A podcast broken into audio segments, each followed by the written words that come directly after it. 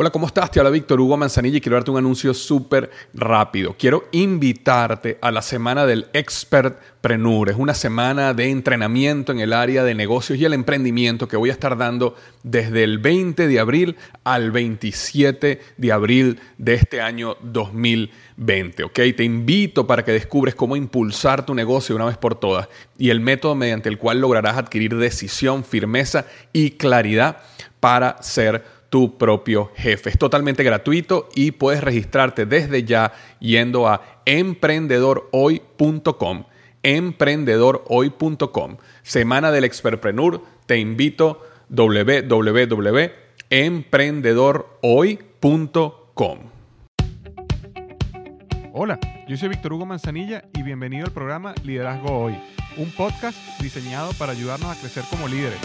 Un programa donde te convenceremos que tú eres capaz de cambiar tu vida, alcanzar el éxito y dejar una huella imborrable en la vida de tu familia, tus amigos y el mundo. Prepárate, porque los mejores días de tu vida están al frente de ti.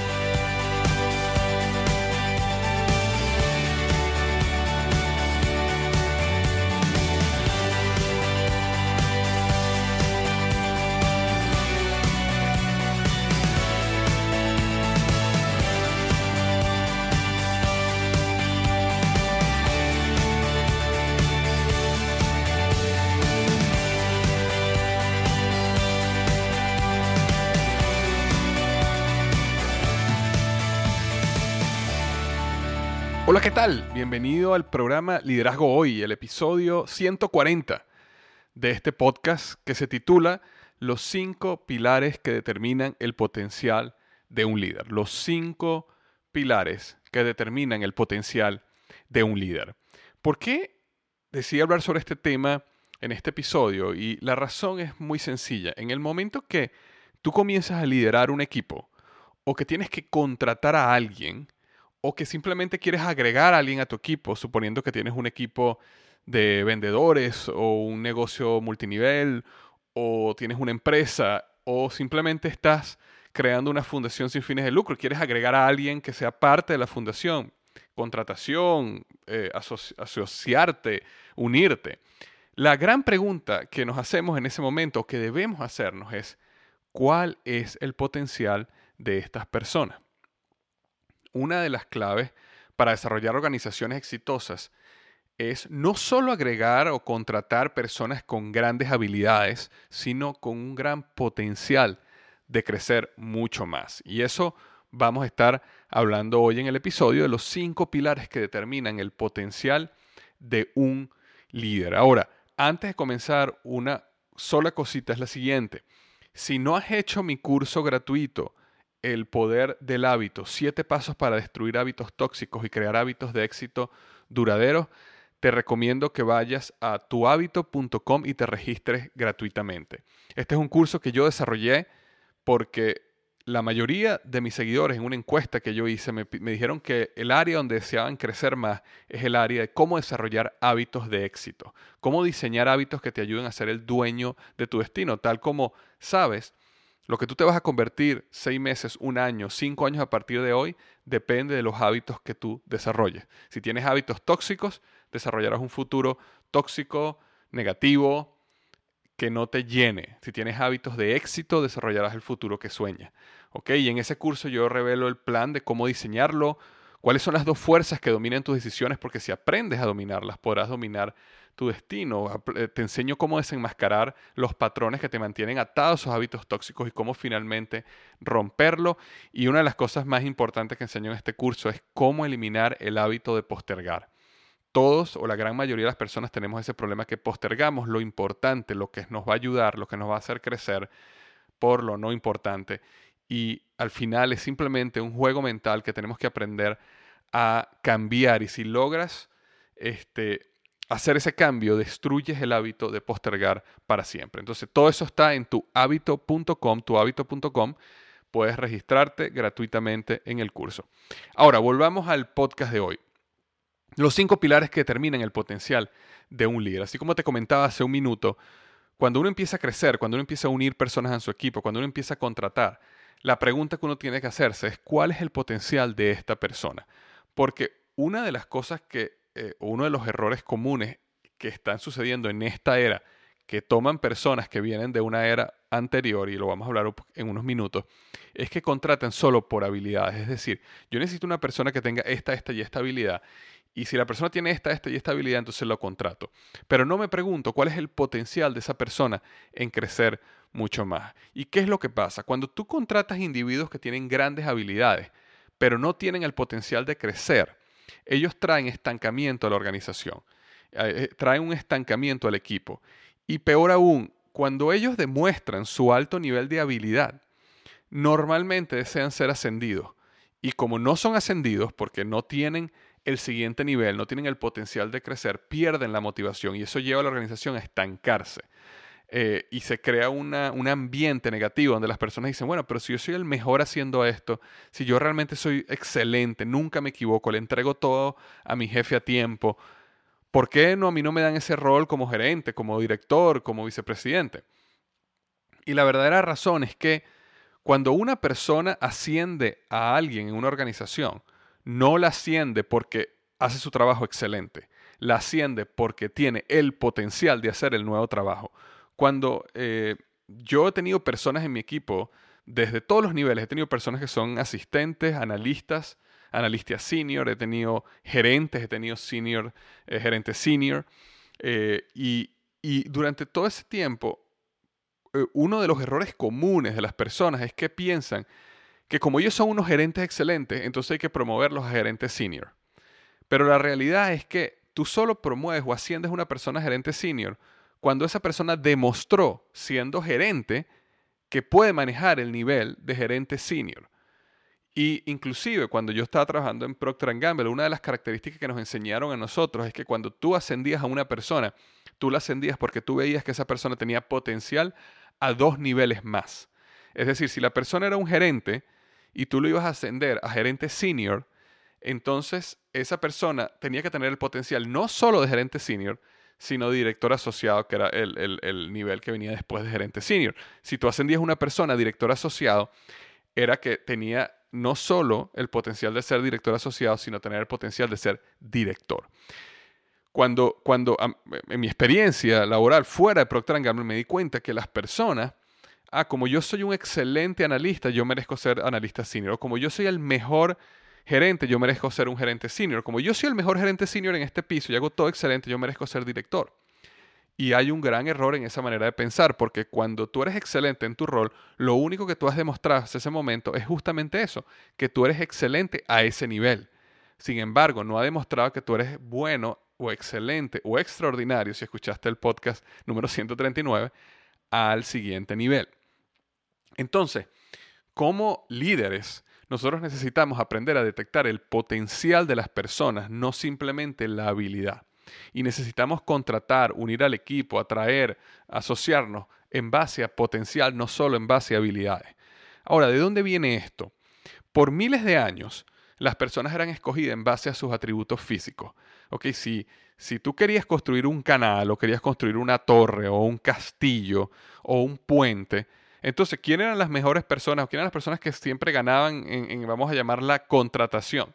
Era el más sano, el más fuerte, el más ágil. Es decir, sus atributos físicos eran realmente el punto que los llevaba a ser contratados, que los llevaban a ser eh, escogidos en ese proceso. Luego, en estas últimas décadas, eh, hemos, pasamos a esta nueva era que llamamos la era de la inteligencia. Entonces, una persona que tenía un coeficiente intelectual alto, una persona que era inteligente, analítica, eh, una persona que era verbalmente se comunicaba muy bien, era una persona que tenía lógica, era la persona que ganaba la carrera en la elección, en la contratación. ¿Por qué? Porque era exactamente esto. Si tú eras una persona que tenía estas habilidades, entonces, y tenías una experiencia que yo podía ver a lo mejor en tu currículum, y tú tenías las habilidades y la experiencia, entonces yo te contrataba a ti, tú eras la persona que ganaba. Esa era una era que terminó hace, hace muy poco, porque ahora estamos en una era diferente. Así como en el podcast 139 yo hablaba sobre los estándares y como en el pasado, si tú eras una persona que tenías un estándar bueno, tenías resultados buenos, pero en la actualidad todo cambió y ahora estamos a una nueva escala, una nueva regla. Ahora estamos en una era diferente, eh, donde el enfoque está realmente en potencial, no en habilidad. Vivimos en una era donde es volátil, incierta, compleja y ambigua. Y estas cuatro palabras no las inventé yo, esto es simplemente un concepto muy común ahora. Bueno, primeramente vino del mundo militar y se utiliza ahorita mucho en el mundo corporativo que se llama VUCA. En las siglas en inglés, VUCA quiere decir volatile, uncertain, em, complex y ambiguous. Y lo que quiere decir es justamente lo que dije ahorita, estamos en una situación que es volátil, incierta, compleja y ambigua. Y en esa situación volátil, incierta, compleja y ambigua, se necesitan otras características, otros pilares para ganar en el mercado, para ganar en esa elección. Y, y esos pilares son los pilares que te llevan a determinar el potencial de un líder. Ahora, ¿cómo detecto el potencial de una persona, verdad? Eh, si estás escuchando este podcast, vamos a suponer que estás de acuerdo conmigo y dices, ok, yo tengo que buscar en mi equipo, yo tengo que contratar, yo tengo que venderle mi plan de negocios, yo tengo que asociarme, pero tengo que buscar personas que tengan potencial. ¿Cómo defino el potencial? Y el potencial está definido básicamente por cinco pilares. Y el primer pilar es lo que se llama la motivación. ¿Qué es motivación? Y quiero definirla acá porque todos tenemos conceptos de motivación. Y para estar claros en qué, a qué me refiero cuando hablo de motivación, la voy a definir eh, en este momento. Y básicamente motivación es lo siguiente. Tienen el compromiso feroz para sobresalir en la búsqueda de objetivos desinteresados. Las personas con potencial tienen una gran ambición y quieren dejar su huella, pero también aspiran a objetivos grandes y colectivos y muestran una profunda humildad personal e invierten en mejorar en todo lo que hacen. Esto fue una definición que encontré en el Harvard Business Review del año 2014, mes de junio, y dice, me, encantó porque motivación es simplemente una persona que está todo el tiempo feliz o una persona que todo el tiempo está diciendo pensamientos positivos o que es optimista. No, son personas que tienen un compromiso feroz, y me gusta esta palabra, un compromiso feroz para sobresalir en la búsqueda de objetivos desinteresados. Es decir, son personas que no son egoístas, sino están buscando realmente grandes objetivos, lo están buscando de una manera feroz, están buscando sobresalir, que su empresa, su equipo sobresalga, pero los objetivos son desinteresados. Estas personas con potencial tienen una gran ambición y quieren dejar su huella, pero lo más importante no es dejar su huella, sino también aspiran a objetivos grandes y colectivos, es decir, que el equipo crezca y muestran una profunda humildad personal e invierten en mejorar en todo lo que hacen. Entonces, una persona con motivación cumple estas características y esa es el primero de esos pilares de una persona que tiene potencial. Si tú ves una persona que tiene motivación, va en buen camino con respecto a una persona con potencial. La segunda característica o el segundo pilar de una persona con potencial es que tiene curiosidad. Y curiosidad, para definirlo nuevamente, es un deseo ferviente de buscar nuevas oportunidades, de explorar los límites del conocimiento y una constante búsqueda de retroalimentación para la mejora. Entonces, fíjate estas tres características que te llevan a la curiosidad. Un deseo ferviente de buscar nuevas oportunidades. Esta persona siempre está curiosa de buscar nuevas maneras de hacer las cosas, nuevas oportunidades de negocio. Explorar los límites de su conocimiento. ¿Qué quiere decir eso? Entiende que su conocimiento tiene límites y le gusta llegar a esos límites para explorar aún más allá. Entonces son personas que no creen que son dueñas de la verdad o que la verdad es este, está estática, sino que hay un camino que recorrer, hay un gran camino que explorar. Les gusta explorar nuevos temas, les gusta explorar nuevos eh, procesos, les gusta explorar y buscar nuevos horizontes. Y entonces eso los lleva a siempre expandir sus límites del conocimiento. Y tienen una constante búsqueda de retroalimentación para la mejora. ¿Qué quiere decir esto? que son personas curiosas respecto a su comportamiento. Entonces, ellos desarrollan un ambiente, una, una atmósfera que es abierta al feedback, a la retroalimentación, porque son personas que se preocupan por saber si lo que están haciendo está llegando a los resultados, si están conectando con el equipo, si lo que si la visión o la estrategia que comunicaron realmente caló en la organización, si las personas están contentas de trabajar ahí, si las personas están apasionadas de trabajar con ellos. Entonces, tienen una esa constante búsqueda de retroalimentación para mejorar ellos es muy importante. Son curiosos en entenderse a ellos mismos bajo la óptica de otras personas y de esa manera eh, tratar de eliminar esos puntos ciegos que tienen en su estilo de liderazgo y realmente cambiar y mejorar constantemente. Entonces, habíamos hablado que el primer pilar era motivación, el segundo pilar era curiosidad. El tercer pilar es lo que yo llamo insight. Nuevamente, si tienes tiempo eh, siguiéndome, sabes que insight es una palabra que realmente en español no existe una, eh, una traducción que realmente englobe el concepto en su totalidad. Hay dos palabras que yo utilizo, que es revelación o epifanía, pero realmente ninguna de estas dos es exactamente lo que me quiero referir cuando digo insight. Ahora, nuevamente, o igualmente, perdón, voy a definirla. Cuando yo hablo de insight, yo hablo de la capacidad que tienen las personas de obtener información y descubrir, destapar conexiones, interacciones y conclusiones que son reveladoras de la información. Te cuento un poco. En mi experiencia, eh, me ha ocurrido muchísimas veces que hay personas que ven información, vamos a suponer, ven un gráfico y se dan cuenta, por ejemplo, los resultados de venta de la organización de las últimas cuatro semanas. Y las personas ven esa información y simplemente te repiten la información de una manera resumida. Eso es lo máximo que pueden hacer. Es decir, ellos ven la data y te dicen de vuelta, mira, las ventas están bajas en esta región y en esta región y las ventas están altas en esta región y esta región. Es decir, exactamente lo mismo que tú pudieras haber hecho si ves la data, es lo que esas personas te repiten. Y ese es como el nivel básico o básicamente cero, vamos a llamarlo así, el nivel de insight. Ahora, cuando, cuando yo hablo de una persona de insight, llamemos un nivel avanzado, es una persona que ve la información y hace conexiones y eso te lleva a revelaciones que son eh, poderosas en sí mismas. Una persona ve la misma data, la misma información y de repente dice cosas como, oye, me estoy dando cuenta que en las regiones del este de los Estados Unidos las ventas están más altas que las regiones de oeste. ¿Y qué estará pasando ahí? ¿Será, por ejemplo, que los problemas de eh, incendios que están ocurriendo en el oeste están frenando las ventas? ¿O será que está ocurriendo una o hay una migración? Entonces empiezan a tratar de buscar cómo conectan la información con revelaciones.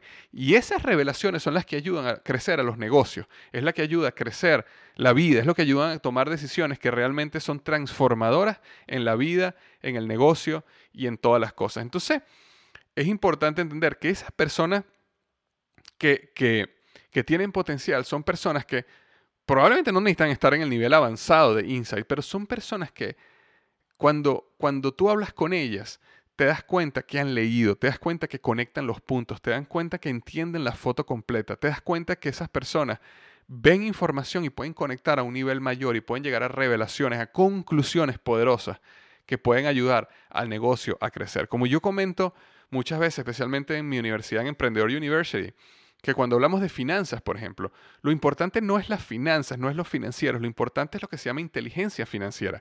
Es que cuando tú ves la data, cuando tú ves el estado de ganancias y pérdidas, o cuando tú ves el balance general, tú puedes ver ciertas cosas en la data que te llevan a ti a entender y sacar conclusiones reveladoras que pueden llevar al negocio al siguiente nivel. No es simplemente poder ver la data y poder repetir la data a otra persona, sino es llevarla a un punto donde pasa de números a inteligencia, de números a revelación, de números a conclusiones que te permiten tomar decisiones que transforman el negocio o tu vida o tu proyecto, etc. Entonces, ser una persona que tiene capacidad de insights, es uno de, esas, de esos pilares que te llevan a ti a la, o, que lleva, o que te muestra que esa persona tiene potencial. Muchas veces las, las personas preguntan, bueno, pero ¿cómo yo me convierto en una persona que es capaz de hacer eso? ¿Cómo yo desarrollo esa inteligencia? ¿Cómo desarrollo esa capacidad de ver información y conectar los puntos? La mejor manera que yo he visto que eso se desarrolla es leyendo y enfrentándote a diferentes experiencias en la vida. Por ejemplo, una persona que ha viajado por el mundo tiene un nivel diferente de insights de una persona que nunca ha salido de su país. Eh, eh, eh, es, una realidad, porque una persona que ha viajado por el mundo y ha visto diferentes culturas, ha visto diferentes maneras de pensar, se ha enfrentado a diferentes religiones, a diferentes este, modelos económicos y políticos, a diferentes culturas de países y continentes, tiene un nivel de insights muchísimo más poderoso que una persona que solo se ha mantenido, por ejemplo, en su país o, aún en su pueblo, por dar un ejemplo. Las personas que leen y que leen libros de diferentes temas, que es, es poder leer libros y, poder eh, sumergirte en el conocimiento, en las experiencias de otras personas, de temas que muchas veces inclusive no son tu área de experticia. Por ejemplo, si tú eres una persona que toda su vida ha estado en, em, por dar un ejemplo, en el área de tecnología, computación, programación, pero de repente lees libros de economía, de política, lees libros de historia universal, lees análisis, biografía, siempre, siempre, siempre te ayudan a conectar puntos, a ver la foto completa, a entender cosas que antes no entendía. Entonces, la lectura y enfrentarte a diferentes experiencias en la vida son cosas que te, que te van a llevar a tener a desarrollarte como una persona con insight, con revelación, con epifanía, capaz de ver esa información y conectar los puntos y llegar a conclusiones reveladoras. Pero volviendo al punto del podcast, cuando tú consigues personas que, que son así, ese es un indicador súper importante que son personas con un gran, gran potencial. El número cuatro es conexión. ¿Qué me refiero cuando hablo conexión? Es la capacidad de utilizar la emoción y la lógica para comunicar de manera persuasiva a las personas. Es decir, una persona que tiene esa capacidad de contar una historia, de organizar las ideas de una manera que cuando comunica, conecta con las personas y no solo conecta con las personas, sino es capaz de persuadir su visión, su punto de vista, su criterio.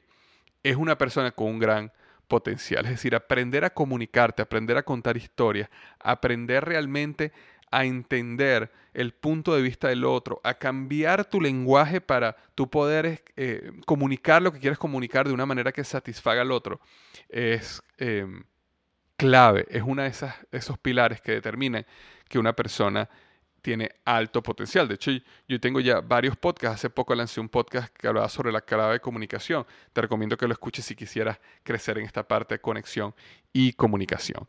Y la cuarta, y perdón, y la quinta y última de estos pilares de personas con, em, con alto potencial es la determinación. Y determinación es la capacidad de luchar por objetivos difíciles a pesar de los desafíos y la capacidad de recuperarte en la adversidad. Entonces, determinación tiene que ver con estas dos cosas, una capacidad por luchar por objetivos difíciles y una capacidad de recuperarte de la adversidad. Entonces, estos cinco pilares, ok, motivación, curiosidad, insight, conexión y determinación, es lo que te permiten realmente detectar el potencial de una persona.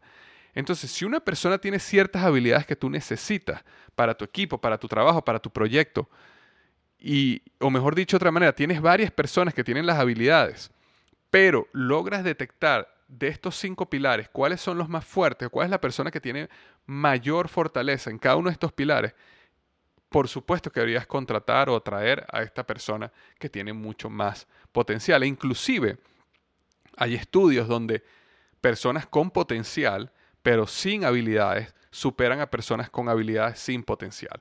Entonces es importante siempre buscar por estas cinco pilares. Ahora, personas me preguntan, Víctor, ok, pero ¿cómo, ¿cómo yo detecto estos pilares en las personas? Y básicamente la manera de detectar si las personas tienen estos pilares en su vida es preguntando. Es preguntando a las personas, bien sea en el proceso de entrevista, en conversaciones informales, tomando un café con la persona, pero pregunta, pregunta, pregunta. Ahora, no preguntes directamente cosas como, ¿eres una persona curiosa? Porque evidentemente cuando uno se pregunta eh, de ese estilo, las personas normalmente siempre van a tratar de responder lo que tú quieres escuchar. Y si ellos saben, por ejemplo, que en tu organización estos cinco pilares son importantes, entonces van a responderte obviamente que sí. Lo que yo recomiendo es que hagas preguntas que te ayuden a detectar si la persona tiene ejemplos concretos que te lleven a convencerte a ti que la curiosidad, por ejemplo, en este caso, es un pilar. ¿Ok? Y preguntas como, por ejemplo, ¿Cómo reaccionas cuando alguien te desafía? ¿Cómo invitas a otros a participar en tu equipo? ¿Qué haces para ampliar tu pensamiento, tu experiencia o tu desarrollo personal en estos momentos? ¿Cómo fomentas el aprendizaje en tu organización? ¿Qué pasos tomas tú para explorar lo desconocido? Estas son preguntas que, si la persona te responde con ejemplos concretos, es, bueno. Si la persona te responde con filosofía, y no te doy un ejemplo concreto, entonces realmente esta persona no te está dando ejemplos reales, concretos, tangibles de que es una persona curiosa. Ok, entonces siempre que hagas este tipo de preguntas, busca ejemplos concretos y específicos. ¿Qué pasos tomas tú para explorar lo desconocido? Bueno, esa persona te debe responder cosas como que, oye, yo estoy suscrito a este programa donde me mandan un libro semanal y entonces lo escucho y hago un resumen y me reúnen un grupo, eh, mensualmente nos reunimos en un grupo de mastermind o un grupo de un, un book club, un club de libros y discutimos todos los meses un libro de emprendimiento o discutimos todos los meses un libro de liderazgo y aprendemos los unos a los otros. Ese tipo de experiencias específicas son las que te muestran si una persona está siempre buscando explorar lo desconocido o crecer y, esos ejemplos son los que estás buscando. Em, otras preguntas, por ejemplo, que pueden ser, porque te hice estas preguntas que te mostré como ejemplo ahorita, eran preguntas para una persona curiosa. Ahora, existen otras preguntas que podrías hacer, como por ejemplo, ¿Me podrías dar un ejemplo cuando tu liderazgo estaba en desacuerdo con alguna propuesta tuya y tú lograste persuadirle? Cuando me refiero a tu liderazgo, me refiero a tu jefe, la junta directiva de tu empresa, las personas, tus superiores, ¿ok? ¿Me podrías dar un ejemplo cuando tus superiores estaban en desacuerdo con alguna propuesta tuya, pero tú lograste persuadirlo? ¿Cómo lo hiciste? ¿Cuáles fueron los resultados después? Entonces, nuevamente, estás buscando ejemplos concretos, estás buscando ejemplos donde esta persona está mostrando determinación, donde esta persona está mostrando conexión. ¿Ok? Porque está mostrándote un ejemplo donde las cosas no estaban bien, donde su liderazgo, sus jefes, sus superiores no estaban en acuerdo con una de sus propuestas, sin embargo, él logró influir en ellos y él logró ejecutarla. Y cuando logró ejecutarla, bueno, ¿cuáles fueron los resultados? Me interesaría saber, para saber si el criterio que tuviste fue bueno o, o fue malo. Eh, otra pregunta, por ejemplo, ¿alguna vez todo te salió mal? ¿Cómo reaccionaste? ¿Qué hiciste cuando todo salió mal? Esto es una pregunta importante porque te permite ver la, la, humildad de la persona, te permite ver la determinación de la persona, te permite ver la motivación de la persona. Pero es importante entender eso porque también te permite ver la humildad de la persona. Te permite ver qué tan consciente es la persona de que no es perfecta. Porque si una persona te responde esto, tú le haces esta pregunta y te dice algo como que, no, mira, la verdad que nunca, no, todo me ha salido bien. Eso es un mal signo. Eso quiere decir porque ni a ti, ni a mí, a nadie nos ha salido todo bien. Entonces es importante ver si esa persona es honesta y tiene la apertura para ser honesta en algo que le salió mal. Pero lo más importante no es lo que le salió mal, sino cómo reaccionó, cómo se levantó, qué cosas hizo, cómo logró dar el golpe de timón, dar la vuelta y volver a levantarse. Otro ejemplo puede ser, de los resultados que me muestras en tu currículum, ¿Fuiste tú el responsable de esos resultados o fue un trabajo en equipo? ¿Qué acciones específicas hiciste tú versus acciones que hiciste o que hizo tu equipo? Y eso te ayuda a evaluar realmente primero si esa persona tiene capacidad, si esa persona tiene liderazgo, pero también si esa persona trabaja en equipo o es una persona que básicamente te va a decir que todos los resultados fueron ellos, eh, de esa persona específica, que su equipo no tuvo nada que ver. Y esas son banderas rojas que te dicen, wow, esta persona no sabe trabajar en equipo, sino está buscando objetivos egoístas, no objetivos eh, de un equipo. Entonces, siempre aprender a preguntar y aprender a desarrollar una conversación informal donde haces este tipo de preguntas te ayuda a detectar si las personas tienen estas cinco características, motivación, curiosidad, insight, conexión y determinación. Entonces, eh, luego que tú hagas estas preguntas, vas a poder empezar a, agarrarle el, vamos a decir, el sabor a la cosa y yo trato siempre de ponerlas del 1 al 5, es decir, el nivel 1 es una persona que está a nivel básico, a nivel 0, y nivel 5 es una persona súper avanzada en cada una de estas características. Y entonces te permite realmente comparar los diferentes candidatos cuando tú en cada una de estas características, del 1 al 5 en motivación, del 1 al 5 en curiosidad, del 1 al 5 en insight, y te permite comparar uno con otro, te permite entender qué, qué nivel de potencial tiene la persona. Si la persona está en un promedio de 3, entonces es una persona promedio. Si está en un promedio de 4, es un excelente candidato con excelente potencial. Si es un promedio de 5, bueno, bien difícil que eso suceda, pero bueno, es una persona, una superestrella que descubriste. Pero si es una persona que su promedio es un 2 o un 1, entonces ya te empieza a mostrar que puede ser que tengas las habilidades que tú necesitas, pero no tiene el potencial. Y si la traes al equipo, después que haga su trabajo, que lo va a hacer muy bien porque tiene las habilidades, no va a poder seguir creciendo y eso va a traer desmotivación, estancamiento en tu organización en el mediano o largo plazo y ese es un lugar donde no quieres que tu organización esté, sino tú siempre quieres que tu equipo sea dinámico, eh, y esté en crecimiento. Entonces recuerda, atrae potencial, no solo habilidad. Espero que este podcast a uno, una última cosa es que todas estas preguntas que yo hice, si estás escuchando el podcast en el carro, estás haciendo ejercicio, si vas al blog liderazgoy.com barra diagonal 140 140, ok, liderazgoy.com barra diagonal 140, vas a poder ver todas las preguntas, vas a poder ver específicamente las descripciones que hice de cada uno de, de los pilares para que puedas hacer una revisión y puedas copiar las preguntas y utilizarlas en tu trabajo, en tu negocio, en tu proyecto y espero que te sean de ayuda. Y de una vez, si vas al blog liderazgo.com barra diagonal 140, no dejes de dejarme un comentario. Déjame un comentario sobre alguna experiencia que hayas tenido con personas con alto potencial o bajo potencial pero alta habilidad eh, si estás de acuerdo con lo que estoy diciendo, si a lo mejor existe algún pilar que yo no nombré aquí que tú dices, oye, también sería bueno medir este pilar porque es importante para determinar el potencial de una persona, me encantaría que me dejaras un comentario nuevamente, liderazgoy.com barra diagonal 140 y ahí me puedes dejar el comentario sobre este podcast y este artículo. Te mando un gran abrazo, deseo que tengas una magnífica semana y los mejores días de tu vida están al frente de ti.